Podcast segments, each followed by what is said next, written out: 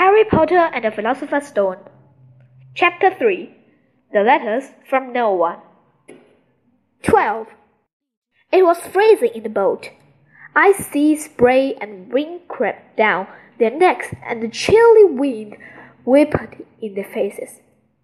After what seemed like hours, they reached the rock, where Uncle Vernon, slipping and sliding, led the way to the broken down house.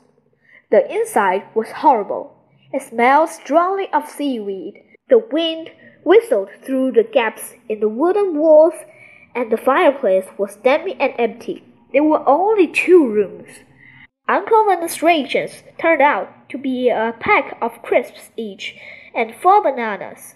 He tried to start a fire, but the empty crisps packs just smoked and shriveled up. Could you do something with the letters now, eh? he said cheerful. He was in a very good mood.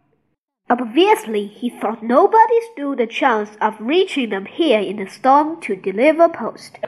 Harry privately agreed, though the thought didn't cheer him up at all.